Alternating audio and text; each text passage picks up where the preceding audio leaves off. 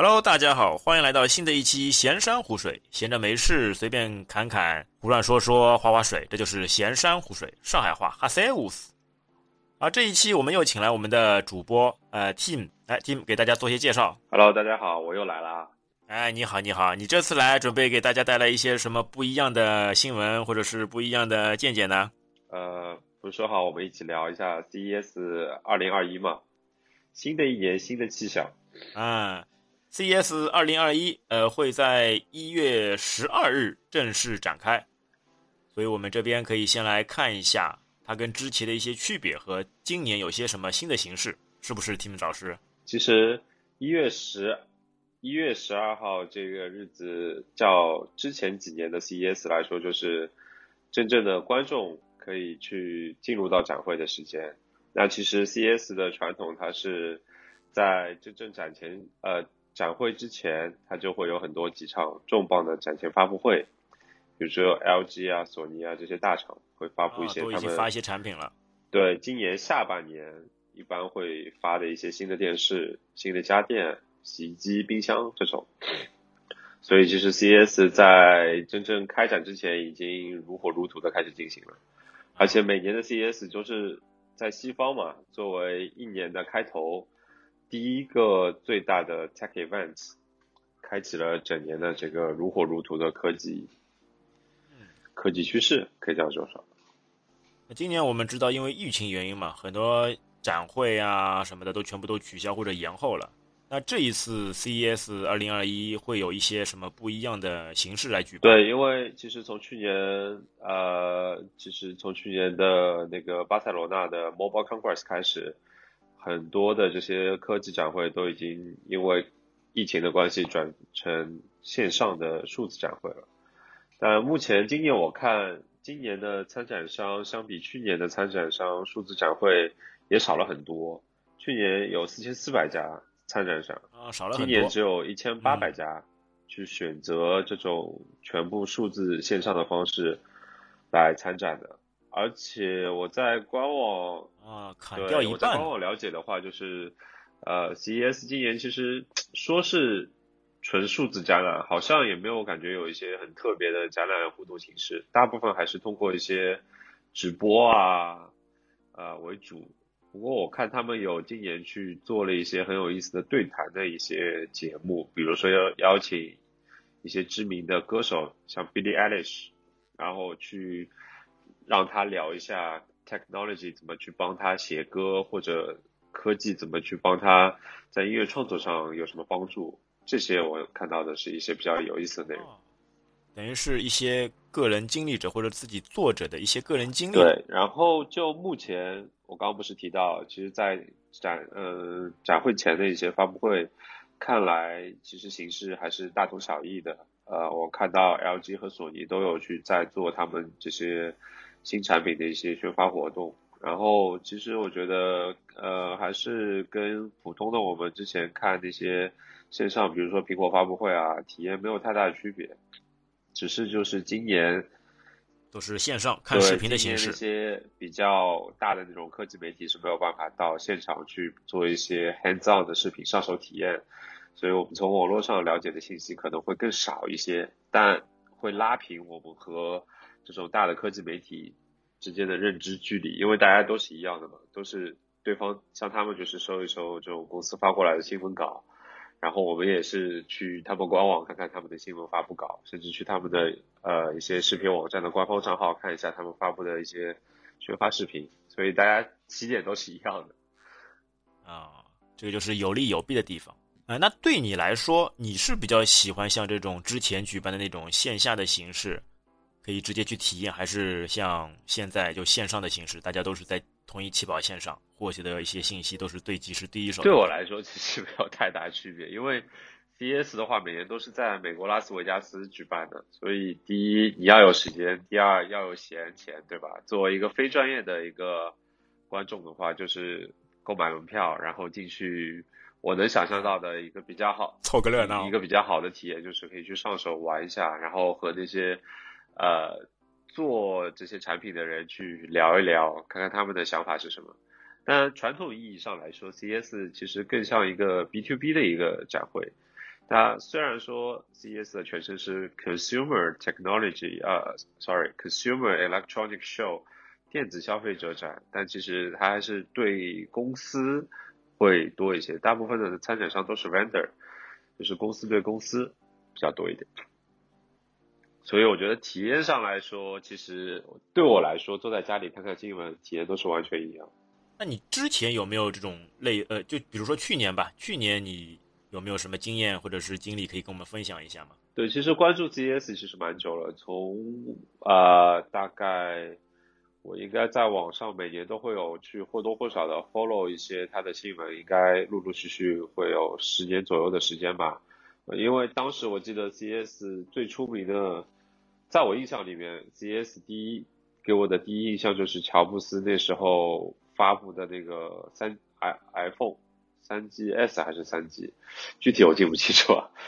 但苹果不是从来就没参加过 CES 展会吗？对，因为之前每一届的 CES 它不像现在有 Mobile Congress，所以它手机产品和移动端的一些产品也会在 CES 上发布。然后那一年很特殊的是。呃，大家都会把 CES 看作一个很重要的一个 event 来看一个产品发布的地方，但是乔布斯就是在 CES 之前发布了 iPhone，彻底把 CES 的风头全部抢了，打破了。对，那时候好好像他们是同时进行的，所有人在报道 CES 的同时，全都去报道，就全都把新闻的一些媒体资源全都放到苹果上面，所以那一年。也可以说是一个转折点，慢慢的就是手机从 CES 没有画上了等号，然后所以此消彼长。对，然后我进苹果越来越发布会越来越好看，哎，CES 越来越没有人关注。对，然后近几年其实不光光是去年，近几年我个人去关注 CES 的一个感受是，你会觉得随着呃科技媒体越来越多，然后。互联网上的一些呃，就是媒体的方式也有来，比如说 Twitter 也好像我以前可能刚刚开始接触 CS 的时候，就会去看一些呃，比如说十大 CS 最有意思的一个东西的 Top 十，就看那么一个视频。到后面就是会接收很大的一些信息量，比如说每一个厂商每一个分类，他发布了一个什么，然后会自己去。看完之后总结一下，哎，可能今年的这个电视的趋势是什么？然后通过这样的方式方便，比如说我在那一年了要买电视的时候，我会自己去看一下那些产品有没有去 follow 这些最新的 tendency，而不是去买一个可能会将来被淘汰的一个产品。就信息量这几年是越来越爆炸了，就可能 CS 那几天早上起来每一分钟你都可以会接收到一个新的产品的 launch，新的一个好玩的配件。很有意思，其实很充实。嗯，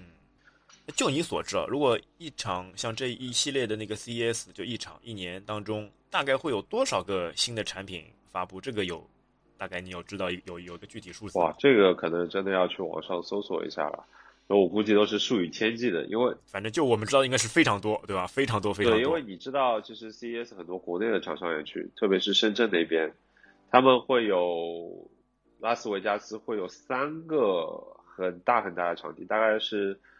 我昨天听 Wired 呃 Wired 的播客，他会说会有四百万左右平方米的一个展地的场地给到他们，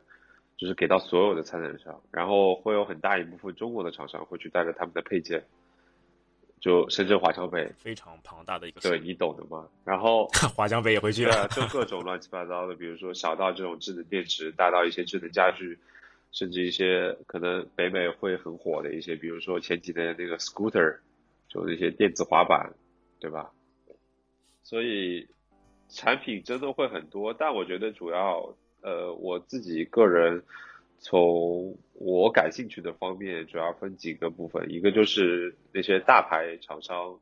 每年会发布的家用电子产品，比如说电视，然后电冰箱、洗衣机。电视可能是 CES 的重头之重重头戏，每年重头戏对每年 LG、索尼、呃夏普可能呃还有一些很多的国国内的厂商也都会去参展，然后展示他们最新的一些电视的技术。电视我觉得是最大的一个方面啊。然后，就你所知，现在电视它最新的技术会跟之前有什么不一样吗？比如说面板会不会用什么新的一些技术？我听说有那个 Mini LED 或者是其他的。从前年开始就是慢慢开始有 8K 这个概念，去年又进一步，今年的话，我目前看下来一些，比如说 LG 的吧，LG 有两款产品还蛮让人眼前一亮的，一个是它发布了一个48英寸的 OLED。电视显示器就是它可以你在玩游戏的时候两侧向内弯折变成一个曲面屏。对，网上有一个概念视频是他们自己发布的，然后是平时你在看电视的时候它是一个平面的，然后你在玩一些赛车类游戏的时候，为了增加更强的一些沉浸感，它会弯起来。哎，对，侧边显示，对，这个效果特别啊。它是自动的吗？还是是你手动来调整？这模式是你需要切换的，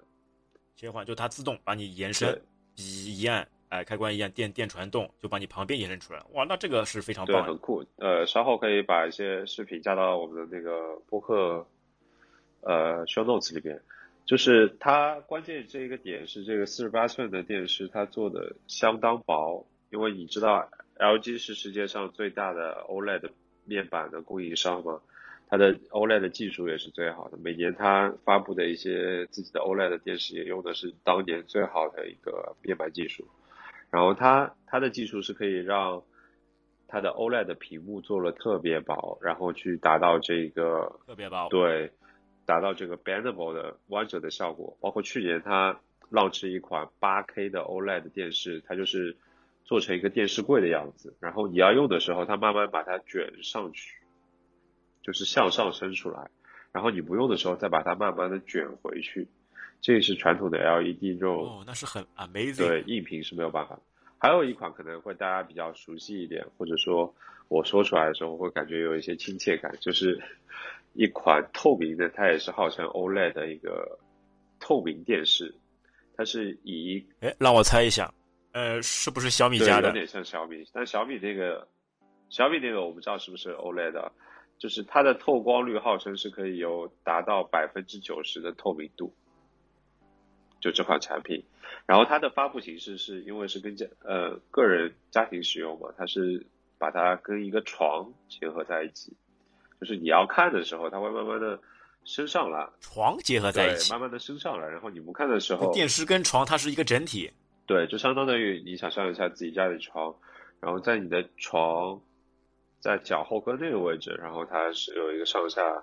伸动的电视，这样子。哎，那这个产品我觉得也蛮有意思。对，但是它有个疑惑，这个会不会它这个距离会不会太近，从脚后跟伸起来的？这个就不知道了。我觉得像这种就是它没有背光的这种电视，特别是透明的电视，可能在白天的时候观感，因为太阳光的关系。不会太好，晚上的时候我觉得效果应该还是可以的，跟传统的电视应该是一样的显示效果。有可能。对对对，但是它这个到时候我们可以拭目以待，看看最终效果。对它这个主要是做一个技术演示，就是说，呃，它是想把它这些这个技术，这个透明电视的技术应用在一些商用的场景上，比如说在那个呃饭店，还有在一些店铺的门上面，就是说你走到那门之前。它可能会有一些广告打在上面，或者说这个屏幕上面上面装了一个显示器，扫描到你的人脸识别，直接帮你把你的名字打在，比如说你进公司之前，你那个门上面肯定写早上好这样的一个感觉。然后其实这个已经如果有在北京和深圳的小伙伴，他其实是在地铁最新的地铁上已经有用到这个技术了，对。还是蛮神奇的。如果你们感兴趣的话，可以去网上搜一下。很神奇。北京和深圳地铁已经用到这个 LG 的透明透明 LED O OLED 技术。嗯，确实，喜欢的小伙伴可以去观望一下。哎，确实是蛮有劲的。对。那其他还有一些什么新的那个产品吗？另一大块的话，就比较多的是一些呃 PC 的东西，就是跟 因为你你也说了嘛，苹果是不参与这些的，就是 PC 的话会有一些。呃，新的笔记本电脑好像 LG 发了一个 Gram，怎么都在讲 LG，感觉我们收了 LG 的钱一样。啊，惠普也有发，哎，我们的支付宝账号啊，LG 请打钱过来。惠普也有发最新的显示显示屏，它有块，它有块比较有意思的显示屏，就是啊，是五 K 两 K 的比例，然后它可以把两呃两 K 的内容纵横纵拉伸到五 K 的这种效果，然后这个显示屏也得了 CES 的一个奖。其他更有意思的就是，包括索尼，刚刚我有看到说他准备发布一款他自己的无人无人机无人机，然后可能也是专注于拍摄方面。哦，索尼也要发布一款无人机。对，哦。但从另外，但从另外一个方面讲，今年 CES 它的参展人数少了，然后也没有实体的观众去，呃，实地去参参展、参观看这些东西，啊，其实对 CES 了 CES 来说也有一些负面的影响，就是很多呃厂商他本来打算在 CES 浪起一些他今年比较拳头的产品，他可能自己就不在 CES 这个时间点，因为 CES 大家都知道会有很多。很集中的这种科技新闻爆发式的涌到你的这个 news feed 上面，那他可能就会选择规避一下。哎，我可能等 CES 过了一段时间之后，这个热度消下去了，我把我自己的东西推出来，这样的话，大家的呃一些报道的资源都可能集中在我身上了，对吧？所以也会有一些大的关注点，到时候就可以拉过来。所以会有一些大的厂商就是不选择在 CES。就今年的这个 CES 上单独再进行一个发布会，或者改变了他的计划。但一般来说，像大家可能会有个误区，觉得呃 CES 可能发布的一些概念性产品，其实它也会有分概念和今年它打算发布的。一般来说，CES 不是在一月份嘛，对吧？对的，它会在今一月份发布的产品，会比如说 LG 和索尼，它会在今年夏天大概。九月份左右的时候正式上市这些电视的产品，所以从一月到九月当中会有八个月的时间，是你没有办法去直接第一时间体验到的，而且很多时候有可能就是像不像一个 PPT 产品？对，就像呃像雷雷蛇，我记得去年他会有发一个 Tomahawk，就是一个 Nuke 的集成化的 PC PC 产品，但他本来说今年年底要发的，哎，可是。就没有了，不见了，就他没有打算再去做做这个东西，所以也会有这种可能性，就是他一月份 announce 我要今年做一个什么东西，可能到年底你会发现，哎，这个东西没有，对。但是大部分来说，像家被砍掉了，像家电、电视这种，基本上都是九月份会上市，所以基本上，好比就是你今年发的，可能到第二年的时候才会大规模的有人去买，或者市场才会有，你可能你在市场上看到它。而不是说就是你所见就所得，对，这样的一个概念。呃，很多都是发布一些新奇产品。但就你所知啊，在往年的 CES 上就有分概念跟那个实际使用的嘛？那他们的比例是多少？就是说，他发布这些产品里面，大概有多少的概率是最后是可以量产化，就真实消费者是手上能拿到的呢？我觉得大呃，其实大部分都可以吧。它其实分得很明确的。像厂商的话，厂商因为它。传统来说，他到 CES 会去花很多钱去租一个很大的 booth，因为我之前在我上一家公司的时候也去有做展会相关的一些事情，然后他租了这个 booth 之后呢，那他可能会去放一些他的概念性产品，去提升他自己品牌的一些影响力，然后会让你觉得这个牌子可能很 fancy、很 technology 这种，然后同时他会有说我今年会去发布一些什么样的硬产品。比如说，而且都是一些传统的项目，那这是大的厂商，呃，还有一些就是纯那种呃 PPT 的，比如说我们著名的那个贾老板，对吧？之前每年都会通过 CES 这个平台去做一些，比如说乐视汽车、法拉第 Future，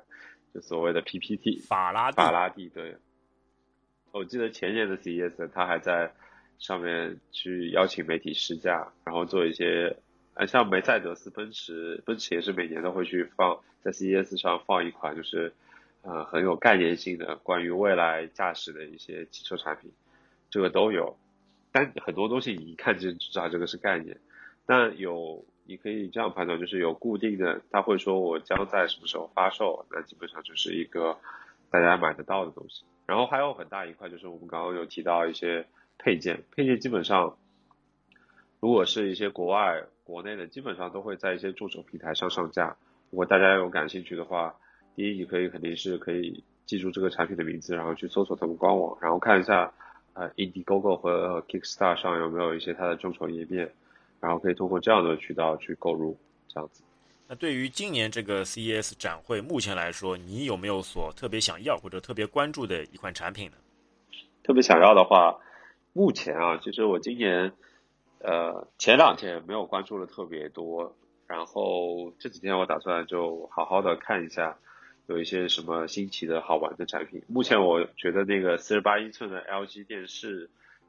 或者说显示器，我还是比较感兴趣的。因为你知道，我最近考虑就是搭一台专门用来玩游戏的 PC 嘛，所以显示器，像我自己本身客厅用的是一个 LG OLED，我对 OLED 显示效果很满意。那我觉得它这个又能满足我对 OLED。OLED 的一个画质上的要求，而且还有一些新的功能。但如果真的要买，我估计是要很久很久，而且价格肯定不菲。你呢？你你刚刚有看到什么特别感兴趣的东西吗？我看到的话，哎，一个那个穿戴产品，就是一个智能戒指。我觉得这小东西还蛮有，还蛮有些新意。它是干嘛的？对吧？像我们之前一直是用。哎就跟你的智能手表或者智能手环或者戴在身上的一些智能监控类似的，哦，可以帮你测个心跳，嗯，监控一下你的那个睡眠，然后再控制一些那个家里的智能家居、智能家电，还都是蛮好玩。一个戒指嘛，因为它这东西小嘛，直接戴，对，一个戒指。通过什么样的戴在手指上？它什么转动的方式来控制吗？还是？哎，可能是这样的，上面有一些那个触控，就触摸面板。类似于这样的，然后通过一些红外啊，或者 RF 射频啊，或者蓝牙技术啊，然后去跟其他的设备连接，啊，蛮好玩的，也够小，呃，够轻便，然后能有的都有。因为这款产品其实之前也一直关注过，那其其实几年之前就有类似的，但今年的这款产品，我感觉好像它能够量产的概率会变得非常大，哎，所以我对这款产品比较感兴趣，到时候可以持续关注，如果有什么新的进展，也可以跟大家分享。嗯。要不我们这期先聊到这儿，然后我觉得后续我们可以看看，再评一下我们各自最喜欢的 CES 发布的新产品 Top 五，怎么样？行啊，因为展会马上就举办，我们到时候会持续关注整个展会，到时候有任何新的进展、新的产品都会及时跟大家分享。好，那这期节目就到这边，感谢大家收听，拜拜。拜拜。感谢您收听本期节目。如果您觉得节目对您有帮助，欢迎点赞、留言、转发，让更多的朋友知道我们这档节目。如果您对节目有任何的建议和想法，也请在评论区中留言，我们会虚心接受，积极改进。希望您可以在喜马拉雅和 Apple Podcast 上对我们节目进行订阅和好评，您的支持是我们最大的前进动力。